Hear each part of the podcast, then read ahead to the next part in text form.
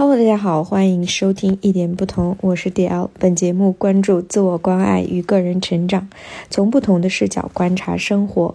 希望每一场真诚的探讨与倾听，都可以给予我们一点不同的启发和温暖。与此同时，我们还有一个高度活跃的纯女性社群，在群里我们会分享自己认为有价值的内容。现在已经开放入群，播客介绍中有临时群码，欢迎加入。在做那些大多数人害怕的困难的决定的时候，反而会有拥有一个比较容易的人生。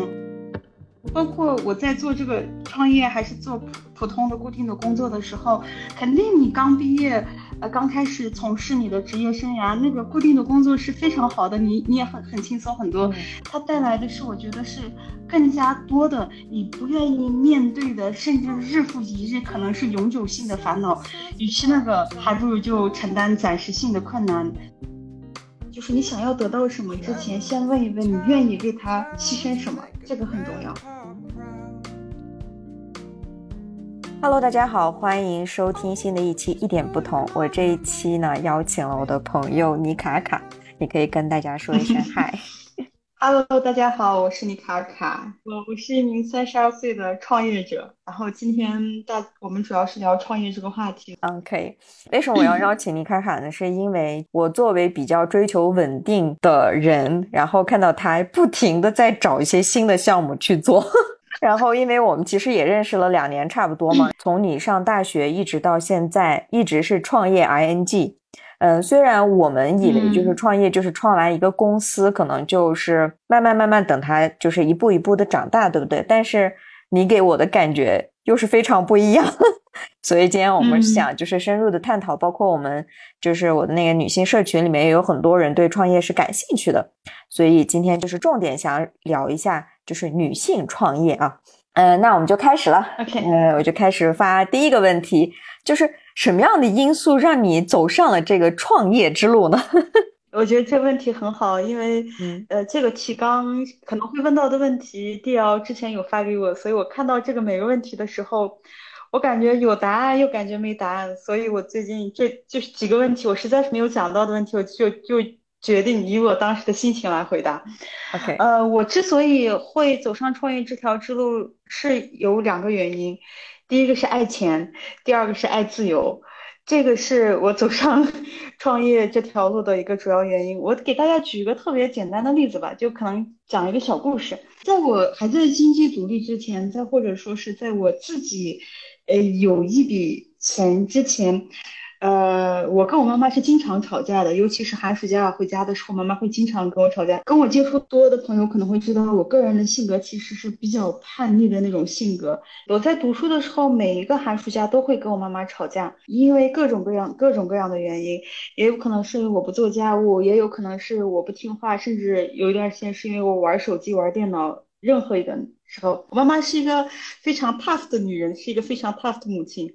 她每次都会跟我说：“啊，你吃我的，睡我的，你要再再不听话，你给我滚出去。”我也滚出去过，但是晚上没地方去，你还得滚回来，还是心里没底嘛。还是我在读书的时期，我已经有了所谓的一一小部分钱，但那个钱不多，但我可能在外面住上一个月宾馆是没有问题，我一个月我的肚子是可以填饱的。那时候还是学生，我就觉得滚出去就滚出去。我现在这个钱可以回学校，也可以去找一个地方住上一个月，可以填饱肚子。然后那一刻我就觉得啊，有钱真好，而且这个钱是那种有你自己的钱真好。所以这个是我走上。创业这条路的一个，也就也是我毕业之后决定创业的一个。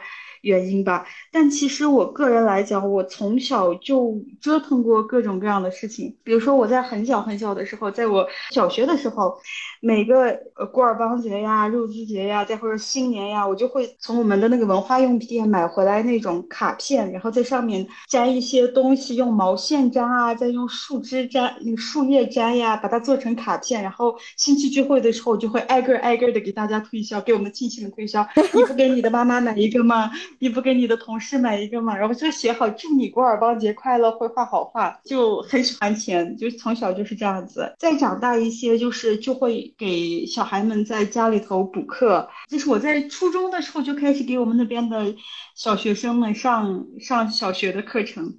再大一点，就是会去寒暑假打工嘛，高中的时候。然后再到大学的时候，大学毕业大四那一年，那年暑假，我和我的朋友们在我们县里头租，我才想起来不是租的，是我我朋友的舅舅的没有装修的毛坯房。然后我们用那个，呃，我记得有三三室两厅，然后在每一个房间里头，毛坯房里头放着桌子，我们就做了一个自己两个月的临时的那种培训学校。然后甚至我还是在我大学的时候还做过的一些。创业的故事就是我在我读大学的时候，呃，因为我是伊犁的嘛，当时我们伊犁有一个品牌叫做伊帕尔汗，是卖那个薰衣草精油的。对，然后薰衣草精油的时候，那时候就会我在北京读的书嘛，我就把那个东西拿到我们学校，在我们学校 BBS 上卖。大学的时候那段时间就是像那种充电宝不是特别流行，我记得那时候还叫移动电源，刚开始出来，我就我不记得一个什么样的契机，反正我就找到了当时的某一个。移动电源的品牌的供应商，然后我就开始在我们学校挨个敲宿舍卖那个移动电源，当时叫移动电源，所以我卖过很多东西。这一切都源于我对钱和自由的热爱。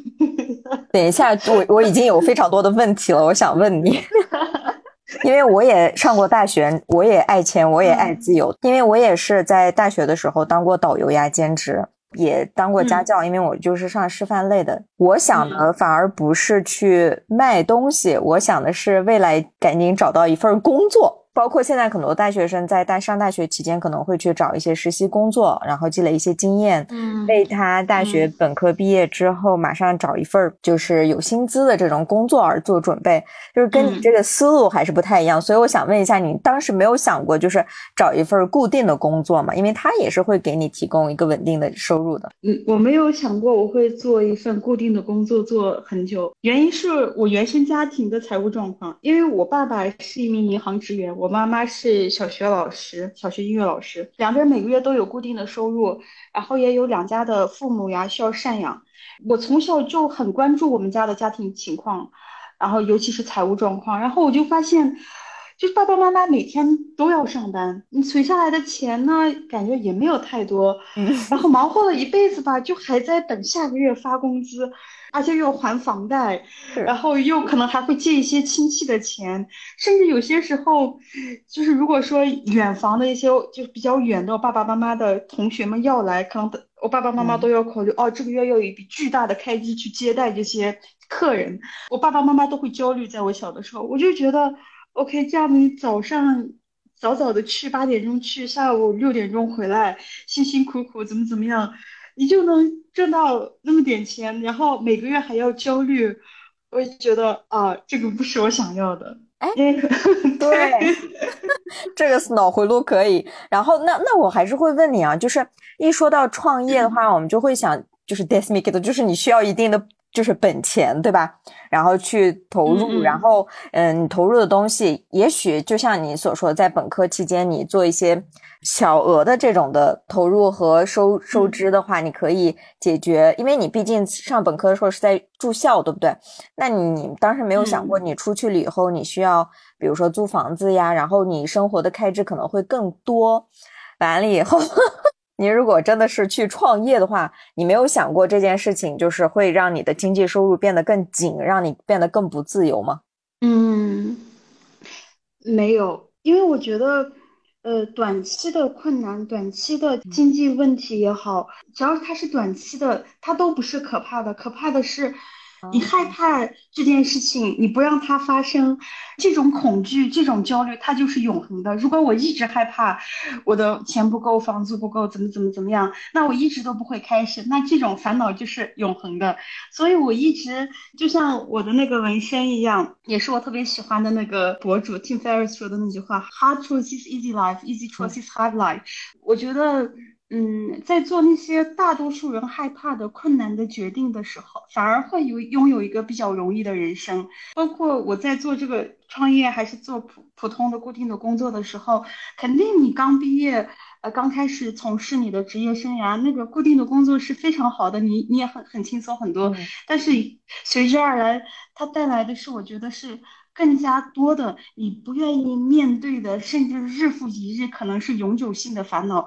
与其那个，还不如就承担暂时性的困难，即使它很大。嗯，现在我知道你爱钱的这个 背后，其实是有一个非常就是长远的一个目标，就长远起来，我不想为父母这样的。就是呃每个月去担忧呃下个月啊我的支出应该怎么去解决，而是现在就开始为过去准备。那现在的这些困难其实也也还好，对吧？那你当时就是本科毕业之后，你怎么开始准备了你的这个创业的打算呢？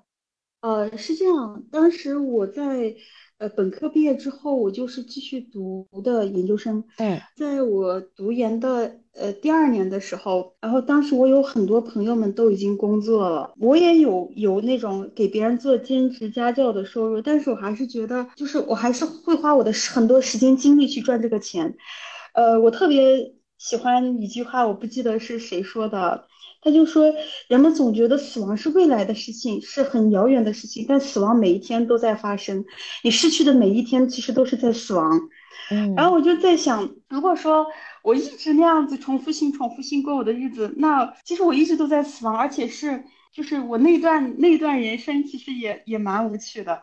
然后后来，呃，我的很多朋友们也参与工作，他们也会跟我讲，就不停的给我抱怨工作中的这个那个这个那个。然后我就觉得，OK，难道我也要这样吗？后来，呃，在我研二的时候，我们那段时间有那种分期贷款的软件，读书的时候大家都没钱，然后研读研究生的时候还是有那个。奖学金。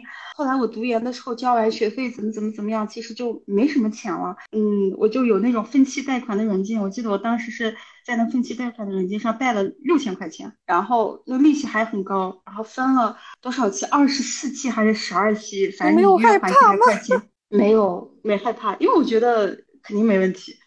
然后我就，当时我就觉得，即使我我带这个做不了什么事情，我也可以打工去还这个钱呀，也还好。那当时是我是我是做那个代购嘛，做那个自己的那种小店，然后我就从那个让我在美国的朋友给我寄了六千块钱的化妆品，然后从那以后我就开始正儿八经的开始经营这个店。当时我开始这个做这个事情的时候，我是有一个合伙人，是我当时不错的一个朋友。后来我们因为私人关系也好，再或者说各种嗯各种的安排吧，反正就走开了，两个人就走开了，然后只剩我一个人在在做这件事情。就前五个月啊是没有卖出去东西的，然后呃当时就是在微微信上卖东西嘛，就每天发广告。我记得我那个回家的时候还要 对，还要用爸爸的手机给自己转钱截屏发朋友圈。我是五月二十六号开始做的那件事情，一直到十月底，我赚了四十五块钱，我记得特别清楚。然后。就五月的时候赚了四十五块钱，但是那六千块钱的货已经回来了，你得把它卖掉，你知道吗？对。回家的时候每天就蹲到那个角落里头发那个发朋友圈卖东西，然后我当时我妈妈我妈妈就跟我说，你天天就这样子低着头，然后也不出去，因为读研了，我妈妈还觉得我该结婚了，你这样也不认识人，也不考虑未来的事情，也不怎么怎么样，就在那儿想到什么就做什么，妈妈很不开心。然后我就说不行，我一定要把这个东西做好。五个月之后，我就赚了四十五块钱，但是到第六个月的时候，我就赚了一百块钱，再往后我就赚了一千块，下一个月一千块钱，后面就开始翻倍、翻倍、翻倍、翻倍的涨。我在做很多事情的时候，我知道一件事情，就是我们并没有太想有很快的回报。我觉得这个是我的本职工作是学生是研究生，然后我又会做一些家教去补贴我自己的日常的开支，学校还有奖学金。这一点呢，其实我有没有特别需要这一笔钱？其实没有，我只是想为呃我未来创造一个可能性，所以我当时做了这件事情。我当时也没有想过这个东西我会做很久，也没有，但没想到它就做着做着自己就起来了。所以很多时候，我觉得如果大家有这样子想要做什么事情的想法，创业怎么样的想法，我觉得不要抛弃你原有的事情，你可以呃弄出来一个边缘的一条路，说不定。做着做着它就变成什么了。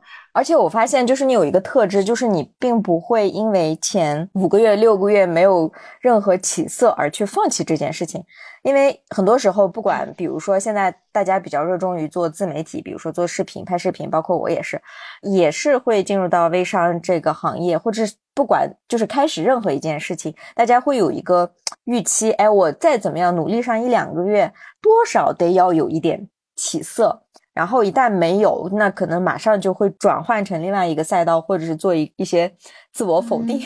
所以我觉得这一点，你竟然能够坚持半年，就已经非常厉害了。对，我是这样子想这个问题的。你想想，我们为了参加一场高考，我们都读了十几年的书，就为了那么一场考试。当时我就是这样给自己说的：我为了一场考试。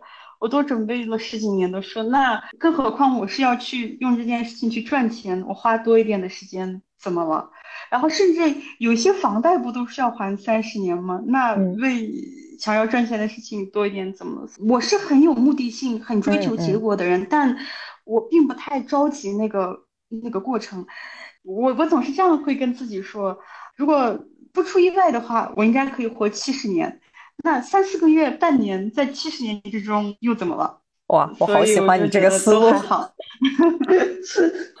真的好喜欢这个思路。还好，就是你的这个代购，就是慢慢就步入正轨了以后，你后期可能就是又结婚，对吧？然后又跟先生一起做下一步的这个创业，包括你们这个创业做了建筑公司在广州，然后在这这一次的这个创业，跟你前期的做这个。代购有什么不一样呢？又遇到了一些什么样的一个挑战？很好的问题。我们现在在做的这个，我跟我老公一起做的这个建筑公司，是开始的时机也是非常特殊的，就是在疫情刚爆发的时候我们才开始的，是在二零二零年春节以后。当时，呃，我们开始的时候，我们团队加上我跟我老公是文人，其实我们就有另外一个三个人在做这件事情。到现在的话，我们。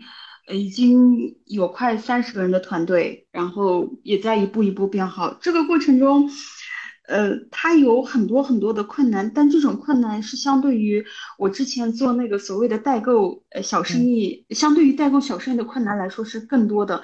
首先面临一个就是你需要。当时的大环境不是特别好，而且我们是我们不做国内市场，我们做的是澳大利亚市场，所以当时的整个大环境真的给我们带来很多很多的困难，甚至你知道吗？就是我们二零二零年开始，一直到二零二一年十一月份。我们只接到一个项目，也就只有一栋楼，一个地单，嗯，然后还是还是要给大家发工资，呃，还是要继续下去，因为我们是有一个合伙人，有一个广东本地的合伙人一直在做这个事情。然后当时我们也是给自己两年的时间，看这件事情成不成。如果说二零二零二零年整整一年，二零二一年如果二零二二年这个事情还是不行的话，我们可能就要放弃了。没想到在二零二一年年底，我们就一下子接了五个项目。我们一下子就活过来了，做了整整两年的积累之后，在这个过程中的困难很多。首先接单，接单是个问题；第二个就是用人的问题，因为你是相对于你做你自己的那种网上的生意来讲，这种人才是很难找的。然后各方面的开支的问题，另外就是像我自己是学法律出身的，然后但是是又是和我老公一起做这个建筑行业，在技术方面其实我是没有太多可以有话语权的。话语权的地方，但是我是在其他地方去发挥作用，但同时还要涉及到很多项目的问题，所以也是存在很多问题的。所以我感觉这整个两年，对我们来说是投入了两年的时间。经历、等待、金钱，而且又是非常特殊的两年，我是很恐怖的。我现在，我现在想想，我有点难以想象自己是怎么坚持的。就包括现在的话，我们的状况是非常稳定而且向上的嘛。然后现在还是会遇到很多困难，但我现在是怎么面对自己、安慰我自己，在遇到这些困难的时候，就会在想，哦，我们没有单做，都已经做了两年，这些困难算什么呢？我就会这样安慰自己，那样的日子都走过来了，这算什么的？现在相对于之前来说更容易释怀，对。嗯，那我还就是刚提完以后，还有一些新的问题啊，我就问你，因为你你不说嘛，你是法律出身，然后又跟嗯老公去做建筑，就是算是非常跨行，而且你刚才也说了，就是其实创业它有非常多的细碎的小问题。我之前应该是在我老家，就是跟几个人一块儿合伙开了一个小的培训机构吧，算是。我发现一个，比如说在哪里租场所呀，然后把成本怎么降低呀，对不对？然后包括怎么招生，就这些东西，你以前就是。只拿死工资给别人去干的时候，你完全是不用想到的。但是呢，在创业的过程当中，特别细小的事情就都非常的多。所以我想问你，就是你是怎么做到就是去学习这些新的东西的？说实话，去开一个建筑公司对你来说虽然是新的东西，那招人也是一些新的东西，对吧？然后包括你现在负责的这些东西，那对于一个真正的进入一个新的领域，然后去迅速的学习。然后往前去成长，这个过程你是怎么去克服的呢？比较坦诚诚实的讲，是被迫克服。可能创业这两个字听起来是那种很很 fancy 的词儿啊，但其实不是。呃，创业就是创业者就是全能民工。你需要所有的脏活累活所有别人不愿意干的活你所有的都要自己去干。你不能有不会的东西，因为如果你给别人打工，你可以跟老板说啊，这个东西行不通，这个方案行不通，或者客户说这个这个没办法，没办法解决。但如果你就是那个老板，你就是那个创业者的时候。你不能有行不通的事情，你不能有解决不了的问题，所以我刚开始的焦虑也是很多的，包括无论是之前做自己的那个小生意，还是现在在做和我老公一起做现在这件事情，嗯，最开始的焦虑有很多，因为有太多未知的东西，后面心态就放平了啊，都是我不会的事情，就呃，维语里头不就说吗？把时间的扣来那个那个小。真的，你被你自己被卡到那个路口的时候，嗯，只有你能去拍板去解决，只有你能解决这个问题的时候，你真的会有能力去解决。所以我个人还是觉得人的潜力是无限的，就人的真的可以做很多很多事情，只是看看你有没有被逼到那个份儿上。但是，但是这样的话就会有一个新的问题，就是你你做你的代购已经有了一一份。收入嘛，对吧？然后做这个建筑，包括现在也是在稳定上升。然后就是为什么要往死里折腾自己呢？就是你已经可以稍微休息一下。包括我们应该是去年前年一块儿也是去做这个奈格斯，对吧？嗯，做这个身体乳一些新的项目。包括你还说最近又在开始跟几个在广州的朋友又在做另外一个新的项目。我的天呐，我真的想啊，这个女的怎么这么能折腾？我我个人是这样考虑。这样想这个问题的，我自己也也问过我自自己很多次这个问题。其实，如果你做事情也好，如果它一直很顺，然后一直没有难度，那就是你在退步。这是我觉得，你能力越大，你面对的困难越大。我特别相信一句话：如果你不是在增长，那你只是在倒退，没有原地踏步这件事情。我个人对于这这些事情的考虑就是，我希望我自己不要倒退在这里，但我并不是说就是人要很优秀，不拉不拉，不是那样子的。我希望我对生活是充满热忱的，然后其中也包括我的工作，然后我希望我对未知的东西是充满探索欲的。这些东西对我来说很重要，因为我觉得大家都在忙活，为车子忙活，为票子忙活，现在还要为孩子忙活。如果一直不让这些事情充实你的。大脑的话，我觉得人是会很空虚的，而且你是会没有意识的活着，所以，我感觉我愿意，我想要折腾，很大程度上是我想要去掌控自己的意识也好，生活也好，我想去选择，我不希望最后面是是事情做我，我希望是我做事情。嗯，就是有这个是对生活的主动权嘛，对吧？对对对对。然后我还好奇另外一个点，就是因为你你跟你老公是一起合作创业嘛，对吧？然后那你们是怎么解决你们自己的冲突的？其实我刚才也。简单的说了一下，我在老家做的那个培训机构，我们本来是四个女孩，然后变成三个女孩。后来我上研究生走了，然后反正就是中间也闹了不少。总而言之，别人会呃总结性的会告诉我，就是不要跟亲近的人 一起合作干一件事情。我想必你应该也听说过这种话。那你们是怎么去克服和一起去面对这个公司呀、生活上的东西？因为你们现在就是真的是都是在一起，对吧？对。我们那个所所负责或者说呃做的事情其实是不太一样的，在即使在一起做事，嗯，他主要负负责的是那种很，呃很技术方面的事情。然后，那我这边主要是做的是非技术类的事情，主要是我来做，所以领域不同，其实冲突会比较少。而且另外就是大家都在自己的这个领域有绝对的话语权，这个是对对，这个是我们没有这样子说过，但是慢慢的养成了这样的默契，是这个。第一个是这个，然后第二个就是，呃，我觉得我跟我老公的话，大家，嗯，你可能你也你也结婚有也蛮久了，我觉得。结完婚之后，这个关系还挺挺复杂，还挺不一样。现在他不光是你的老公，他还是你的利益绑定者，你跟他的利益还是绑定在一起。然后，所以很大程度上，你们的利益是绑定在一起的。所以在利益在绑定在一起的时候，除了合伙人和在呃。经济方面是绑定，又在家庭方面是绑定的，所以大家反而能够更客观的去想啊，怎么样是对利益绑定集团的那个决定哪个是更好的，这个是一个。然后第三一点就是，呃，我跟我老公其实。很大程度上，我们沟通是很多的，就包括每天晚上两个已经很累了，那躺到床上就开始说啊那个问题怎么了，这个问题怎么了，怎么怎么，你是怎么想的，我是怎么想的，就沟通是很多的，而且也比较直面，也比较敞开，所以我觉得这三点是保证我们做工作的事情也好，做家庭的事情也好。冲突是比较少的，然后就算有冲突也是好解决的，对，嗯，因为这三个原因是对对对，嗯，我觉得这一点就特别重要，就是尤其是因为我也感觉到，就是你跟任何一个人合作，不管这个人是你亲近的人还是朋友或者是家人，因为我们不管做任何一件事情，对某一件。虽然是领域不同，你可能也会有自己的想法嘛，或者是说，嗯，你会觉得某件事情你比较介意。那通常我们就是 民族会有一句话，就是说，朋友之间不要谈钱呀。然后还有，哎呀，我们是朋友，你就不用太介意，就是就是把它弄成我们这个感情特别重要。所以这些事情我们可以。就是不用谈，或者你也不要放在心上，就让这件事情过去吧。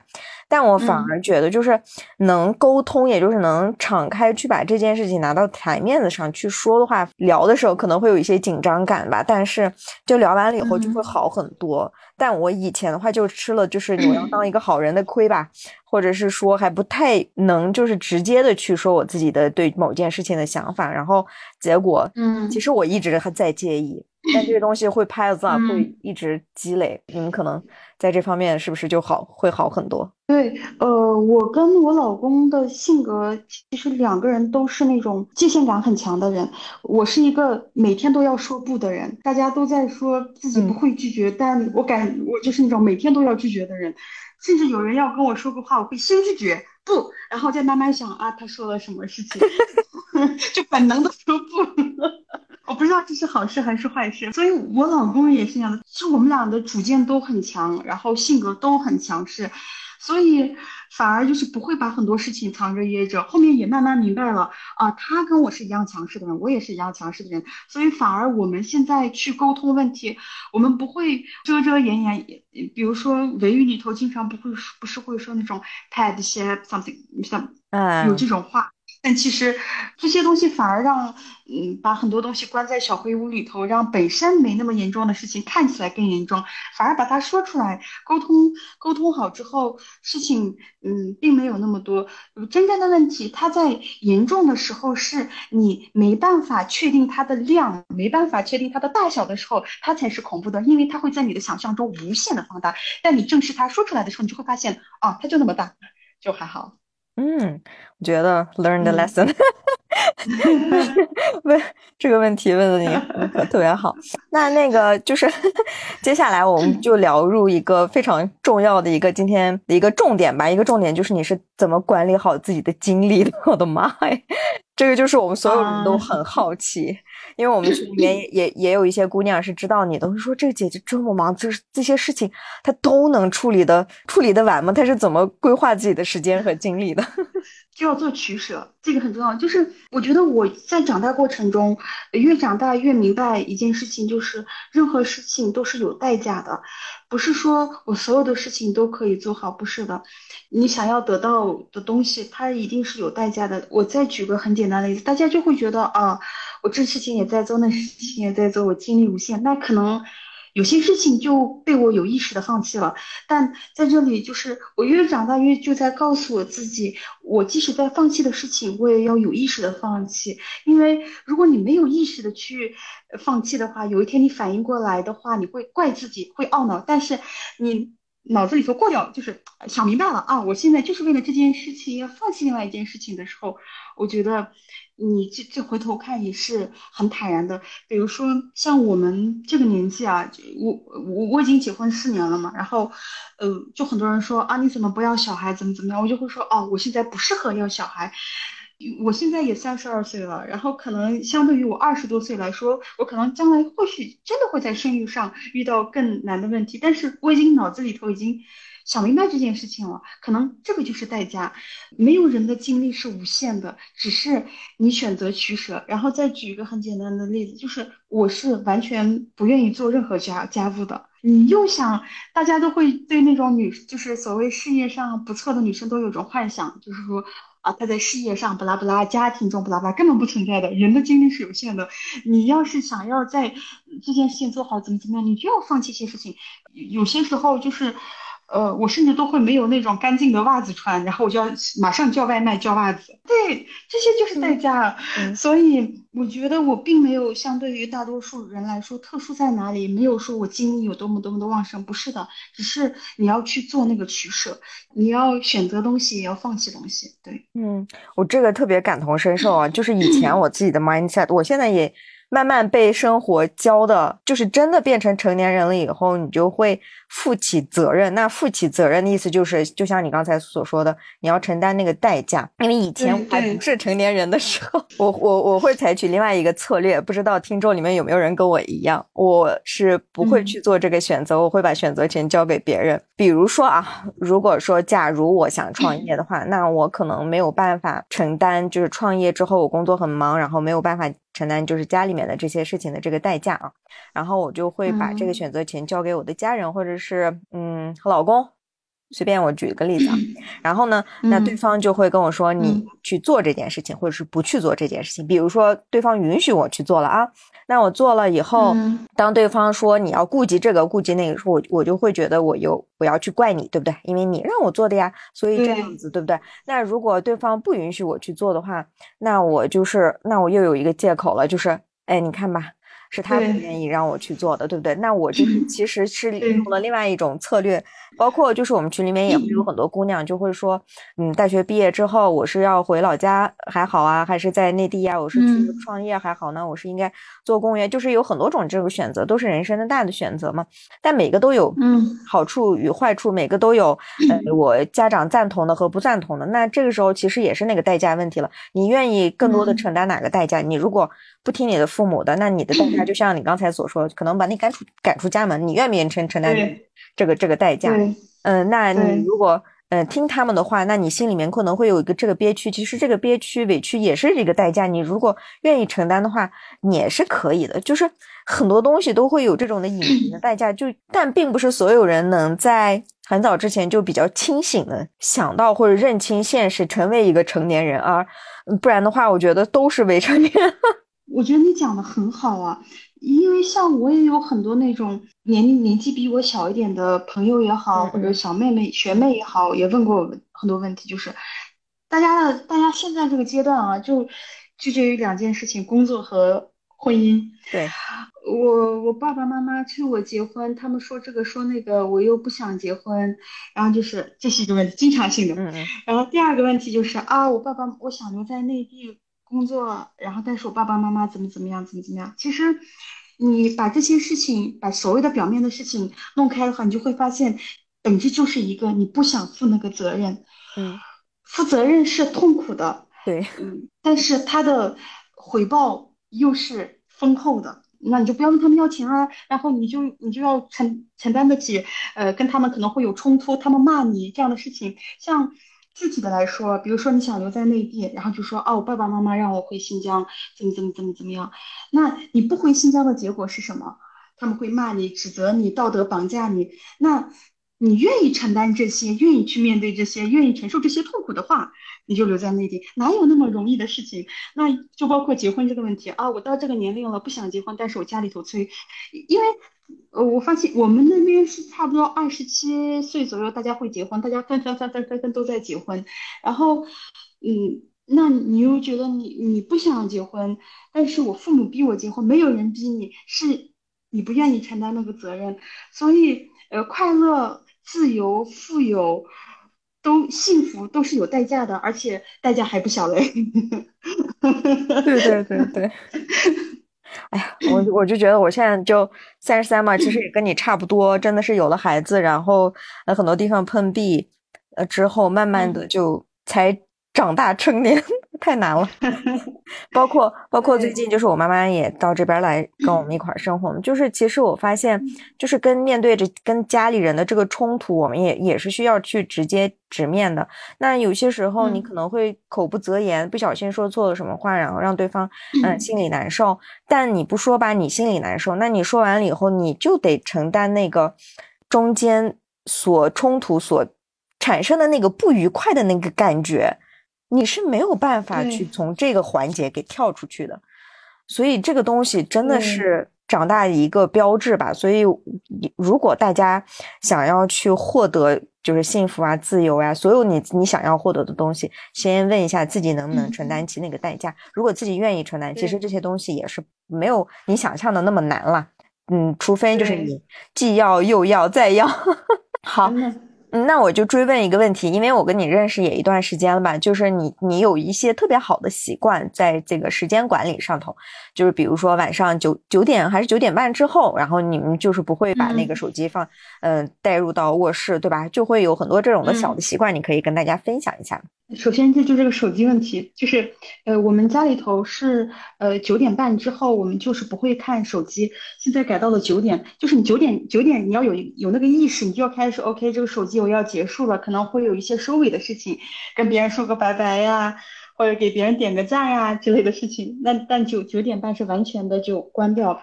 我之所以会呃养，就是慢慢养成这个习惯，是因为之前读那本《我们为什么要睡觉》这本书里头，他说睡前最好多久时间不要看手机，否则会影响你的睡眠。出于这个，然后后来又慢慢的就是觉得它除了对睡觉以外，还有很多好处，是因为你晚上把手机关掉之后，你可以慢慢的整理你的思路，慢慢的整理你的呃这一天的生活，然后你可以。至少可以明天有袜子穿。当时刚刚我有讲嘛，你可以把你的袜子放到那个 洗袜子里的那个内衣机里头洗一洗，烘干机里头烘一烘，你会去找到一个生活的那种嗯 schedule，尤其是晚上的 schedule，因为晚上的 schedule 直接影响你第二天的 schedule 嘛。对。所以我觉得晚上不要看手机，早点睡觉，会给我一个非常那个好的晚上的行程，让我去睡觉。对，然后对我第二天也是很好的，这个是我经常经常保持的一个习惯。然后另外一个习惯，我也特别想跟大家分享一下，就是这个我也跟我的很多朋友说过，降低你的消费。我为什么要讲到钱？钱跟时间 有什么关系？展开讲讲。嗯，呃，降降低你的消费，尤其是在你的收入增长的时候，一定要降低你的消费啊。呃，好，对，有意思。对。这个我觉得它跟创业也是有很大关系的。我跟我老公聊天，我就发现，呃，我现在害怕的东西越来越少了。我甚至都不害怕自己破产了，我一点都不担心自己一无所有了。呃，我可能几百块钱我就可以活得很好。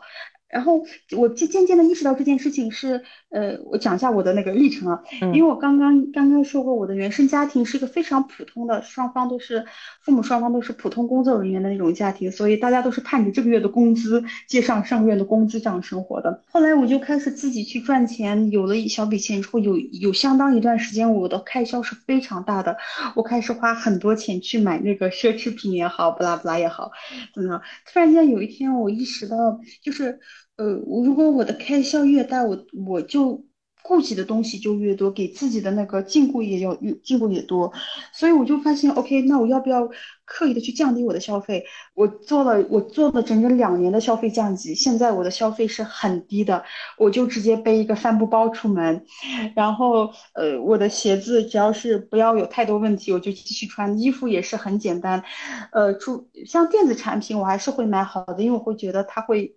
有个长期治疗保障的问题，但相对于我之前的消费来说，我现在的消费是很低的，也相对于我的跟我同收入的人来讲，我的消费也是很低的。这个东西呢，它会有以下作用：第一，就是它会让你不去怕很多东西。你一旦你的消费低了，你就会有不不停的尝试，你会想试试这个，试试那个，你的那种恐惧的感觉就会越来越少。第二个就是它会让你更自由，因为你慢慢。慢慢的就是大家在呃赚钱的过程中，就会发现自己的很多快乐也好，是建立在钱这件事情。你赚的越多，花的越多，这种这个堡垒就越来越大，这个怪兽也就越来越大，要支撑你快乐的这个门槛越来越越来越来越大。但是你把这个东西打消之后，你就会发现你的快乐不需要豪车，不需要豪豪宅，也不需要名牌包包，就是。OK，我活下去，然后做我的事情，这件事情就足以让你快乐的时候，你真的会很自由，而且会不去惧怕做任何事情。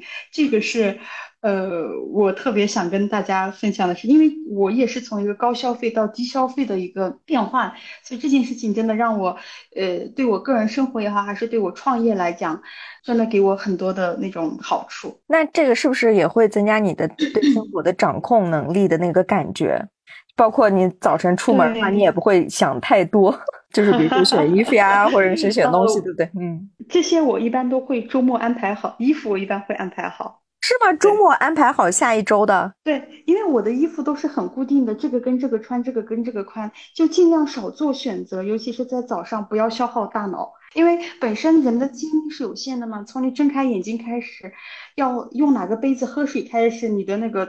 那个大脑就已经开始在消耗了，然后如果你一直消耗它的话，你到了真正该做决定的时候，人反而没有精力，然后不理智，甚至就是嗯，那个做的决定也是错的。所以，我是一个平常生活中可能跟别人不一样，大家就会觉得我应该多动脑，但是我一般会能不动脑我就不动脑，我就会保存我的精力。嗯，然后嗯。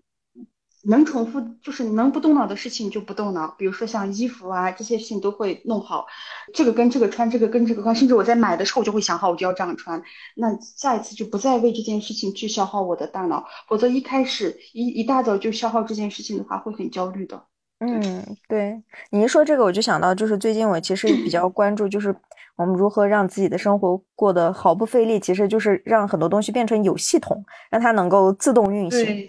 就是你建立好这个 routine 了以后，你就按着这个去走就行了，你不需要再去时刻的给自己有一个提醒，我今天要干嘛干嘛，对不对？就是那那你工作方面的经历呢？因为你现在就是比如说，而且是跟不同的人合作嘛，在建筑公司的话是你是会有下属呀，包括你自己的工作，然后还有你的那个代购的那个店也在运行，包括你现在还有那个奈格斯，对吧？嗯，对，这些你是怎么做到这个切换呢？事情并不轻松，虽然我不知道我可能给别人看给的那种感觉可能是很轻松，但其实它很不轻松。我要我要承认这一点，因为我也是一个很普通的人，所以这件事情对我来说也是有难度。呃，像我网恋的事情的话，我有两个客服，还有我妹妹帮我处理很多事情，然后我把很大程度上呃不用我去消耗时间精力的事情已经去外包出去了。那呃，另外一点就是。像这个网呃，就是代购这件这件事情，是我在学生时期就做的，他已经有一套自己的系统了，我不用再花太多的时间精力去在这件事情，它已经可以自动运行自动运行了。那我每天差不多会抽两两到三个小时的时间去处理我代购代购店铺上面的事情，然后再到奈格斯身体乳的事情的话，呃，仓库也是固定的。嗯，然后我个人觉得我对于奈格斯身体乳投入的时间和精力是不够的，后期我也想投入更多。呃，仓库是固定的，然后我还有那个三个呃合伙人，他们会帮助我一起去推动这件事情。然后，呃，在我的工作中占据我大额的时间精力，反而是跟我老公一起在做的建筑这件事情，因为整个是。我对于二零二三年的规划本应该是，二零二三年我从这个建筑这个公司慢慢的退出来做一些我自己的事情，但是事与愿违，因为我们，呃，在春节的时候有几个核心员工离职了，导致我们整个半年都是非常抓马，你又要顶替去做一做一些事情，你还要去招人。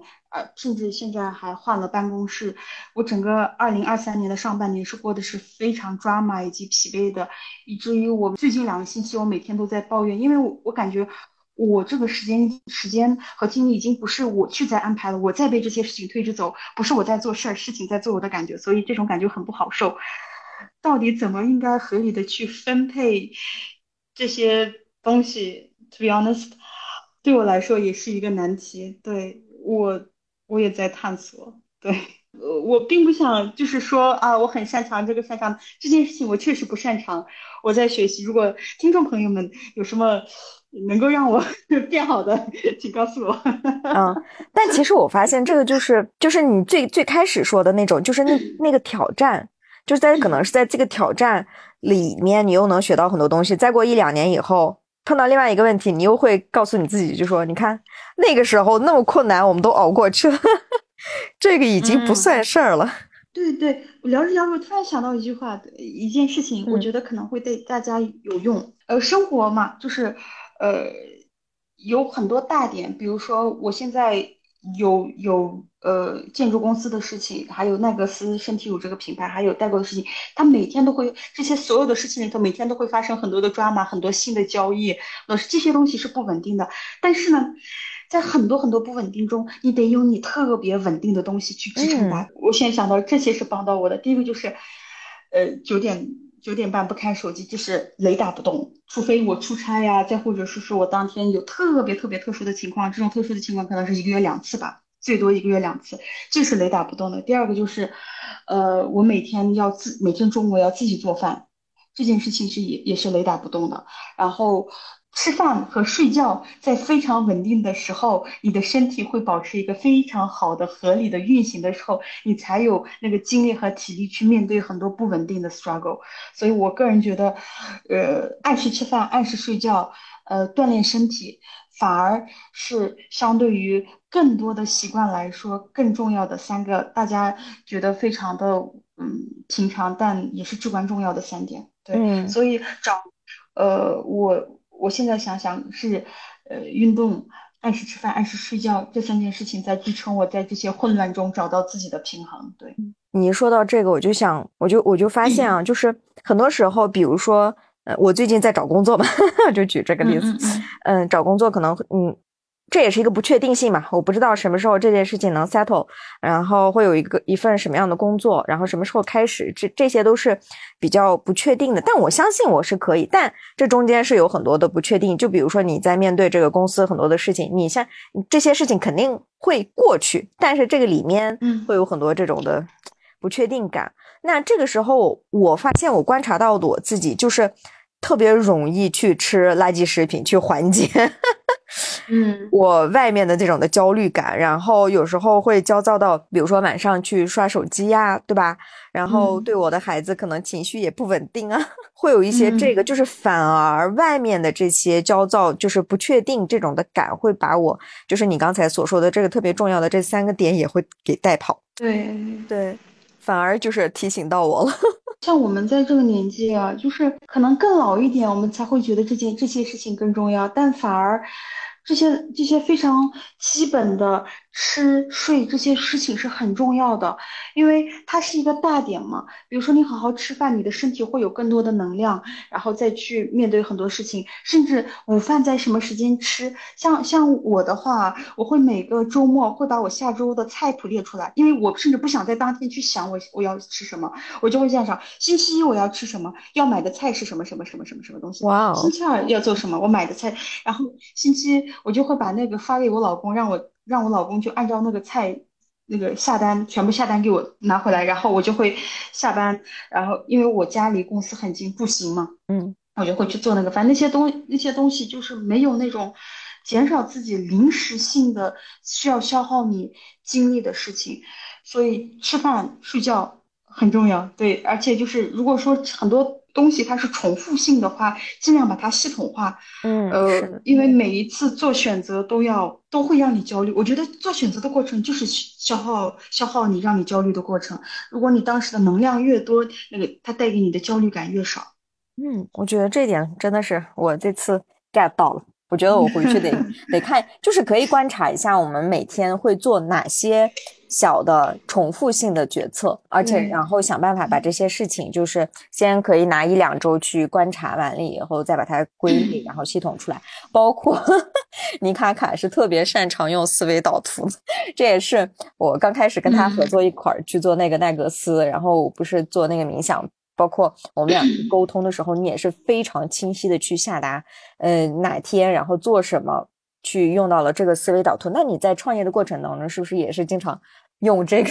我用我用思维导图做所有的事情，原因原因是这样子，就是呃，创业也好，还是生活中也好。嗯，比如说像像创业过程中，你作为一个打工人，其实是很幸福的，因为如果这件事情遇到了卡壳，你就可以完全给你的老板说啊，这件事情怎么怎么样了。但是需要你的老板去想，呃，这件事情到底应该怎么解决，去想这个解决方案。所以作为一个决策者，你每天要面对的。选择是很多的，但是如果说你不把这些事情理一理清一清的话，呃，就像我刚才说的，真正可怕的事情是你害怕的东西是没有被量化的，嗯，这点很可怕。但你用思维导图把很多东西写出来、列出来之后，你就会发现，哦，原来也就这么一回事儿。比如说。我们搬最近在搬办公室的事情，然后当时要搬的时候，我内心是很焦虑，到底要搬到哪？哦，这里招不到人怎么办？这里房租太贵了，这里不进地铁。然后我就拿了一张，我就会，我就会默默的打开我的思维导图，把我脑袋里头的这些所有的东西都写下来。写下来之后，就会发现，还有吗？没有啊，就这个。可怕的是未知的。未知的烦恼，一旦它变成已知的、可量化的，甚至被写出来的时候，它就不可怕了，你就点对点解决就可以了。所以，工作也好，生活也好，呃，大家多用思维导图，其实会帮你理清很多东西。如果说你不善不善于用思维导图的话，我觉得可以多写一写。像你刚才说到你在那个。也有也会焦虑嘛，就很多事情让你焦虑。我也是，但我现在在焦虑的时候，我就会无论那个几点，我就会拍起来拿一张大白纸，我这边就写啊，我的焦虑是，我就前一段时间我甚至还写了一个焦虑，就是我的猫不喜欢我，这这这件事情都在让我焦虑。我就我的猫不喜欢我，我我最近我最近太忙了，没有袜子穿，然后我的家里头乱七八糟，床底下的掉下去一个耳钉还没有剪，就这些事情全部把它都写下来，这样的事情全部写下来之后，然后你就会。写完这些烦恼之后，就会在旁边写我的那些解决方法。猫不喜欢我了，解决方法买一只粘人的猫，再或者说都给它冻干和多抱它，它可能会喜欢你。我就会给自己一列，我的耳钉掉床上了，撞这个我也写过，撞上还没有剪啊。星期天的时候，呃，让老公把床拉出来，让他帮你剪。嗯，其实没那么多可以害怕的事情，然后也没有那么多让人焦虑的事情。所有的事情都是能被解决的，生活是无限愉快的。对对对，今天学到了不 少干货。哎呦天呐，哎，那那其实你研究生毕业，然后到现在也过去了这么多年了。那你觉得，就是你创业，你的心态方面有了哪些变化？就是包括其实大环境也在变化，然后你的朋友、家人对你刚开始的创业这个态度和到现在都有一些，你都经历了哪些的变化？可以聊一聊。第一点啊，就是你刚刚说到那个家人态度。呃，我当时读完研究生出来，然后我先是在高校工作了一年，然后在高校工作的时候还是在做，因为当时在高校呃工作也算是一个过渡嘛。那段时间我从高校辞职要走的时候，爸爸妈妈就特别不理解。我妈妈对我说了一句特别特别奇怪的话，她说：“我供你读了这么多年书，and so the able I'm said，你今天要做一个做生意的人，就很难从心里头接受这这这个事。”太能理解了，我妈都要疯了，你不知道。她说：“因为从小是那种学习成绩很好的那种学生。”我妈妈就想，因为然后我妈妈还还那种哭诉着跟我说，其实我是想把你培养成一个检察官的。哎，反正我妈妈当时就跟我说，你既然要做个生意人，这这个东西很那个，但是呢，自从呃我妈妈发现，哦，原来我可以自由支支配我的时间，去带她出去玩儿。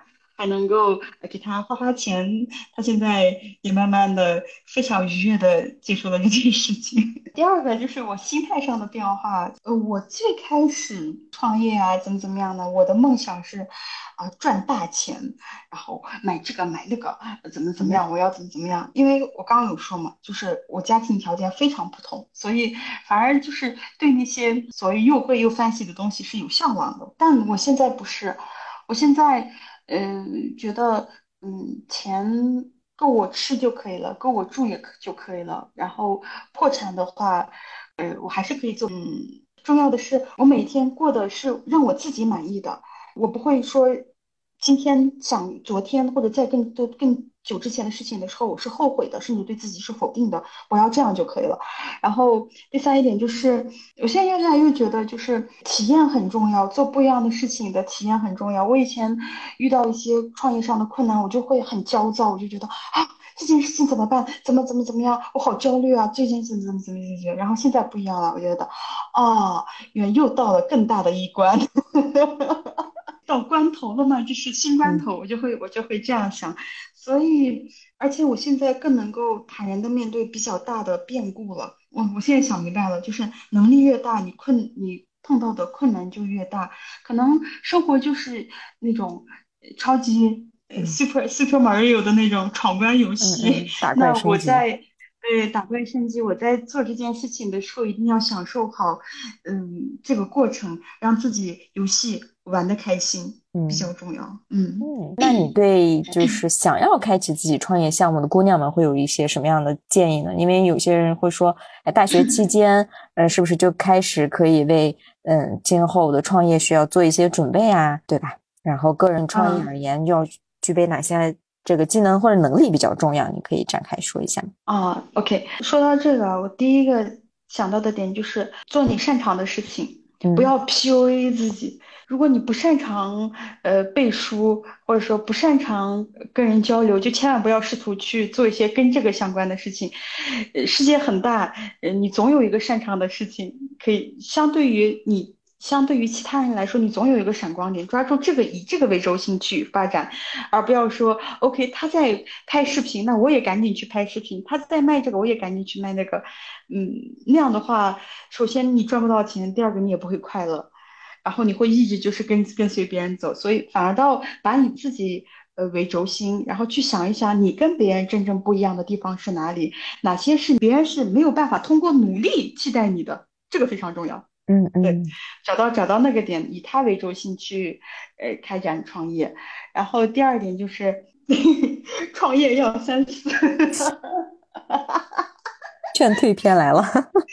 嗯，这这种三思呢，就是就一个问题，就是你愿不愿意为你想要的东西去付出代价？就是你想要得到什么之前，先问一问你愿意为他牺牲什么，这个很重要。嗯，因为如果你想明白了，你就会很坦然，就是 OK，我是要去那里，所以这些这些东西是没有问题的。但如果你想不明白，你整个过程你就是天天崩溃，早上崩溃，晚上崩溃，你就完了，你就觉得生活完蛋了。嗯，这个很重要。然后第三一点就是不要急于求成，这这个很重要。就像我刚才说的一样，我们在高三那年六月。我们当时为了那一场考试都要上十几年的学，所以你积淀了一两年是没有问题的。而且，呃，人生那么长，大家可以活七八十岁。如果你是基因特别好，你甚至都可以活那么九十一百岁。为你想要的生活积淀上一两年，有什么不可以呢？嗯，对吧？所以这个是我想要跟大家分享的。然后第四啊，对，还有第四一点，第四一点就是试图去发展一些就是那种副业，可能对于已经有工作了的或者正在上学的女生们来说，呃，更好一点。因为你一旦去放弃做什么事情的时候，你就会对他的期待值特别高，期待值特别高的时候，他给不到你反馈时候，你就容易崩溃。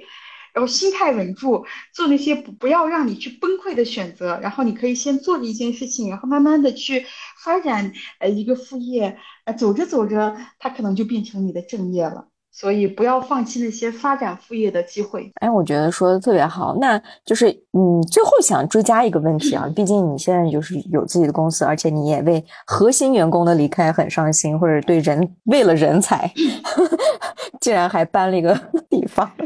OK，所以你觉得就是对于人才的话，就是我们如果女生啊想成为一个特别希望公司留住的这种的人才，或者是就算是他离开这个公司想去做自己的一个企业。的这样这个创业者的话，那他需要去磨练一些什么样的技能和能力？嗯，你作为企业家吧，或者创业者的角度来说，你特别看重的是什么？因为我们是建筑公司嘛，然后建筑公司的话，其实它有一个就是通性，女性。的比例很小，嗯，然后一般呃，我们的客户啊或者供应商啊来到我们公司都会特别诧异，哇，你们这里女生好多。原因是一般我招人的时候，我会比较倾向于招女生进来。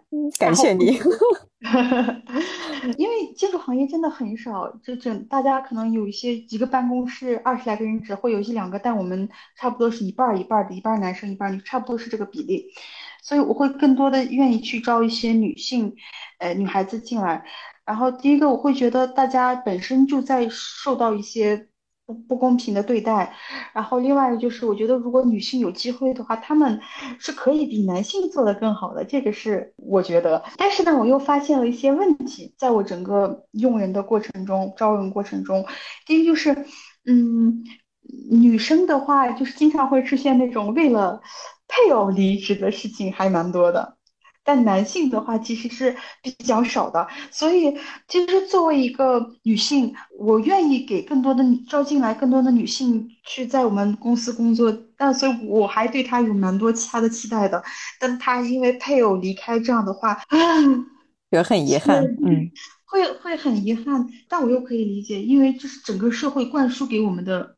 很多问题，所以这个也是没办法一时结构性问题。嗯，对对对，所以我想跟第一个想跟女性朋友们想说的是，呃，不要因为就是配偶啊，再或者说一些私人感情的问题去放弃一些你觉得不错的工作机会，这个是很重要的。第二点就是我在就招人过程中，呃，甚至用人过程中发现，嗯，女性的抗压能力，再或者说调节情绪的能力。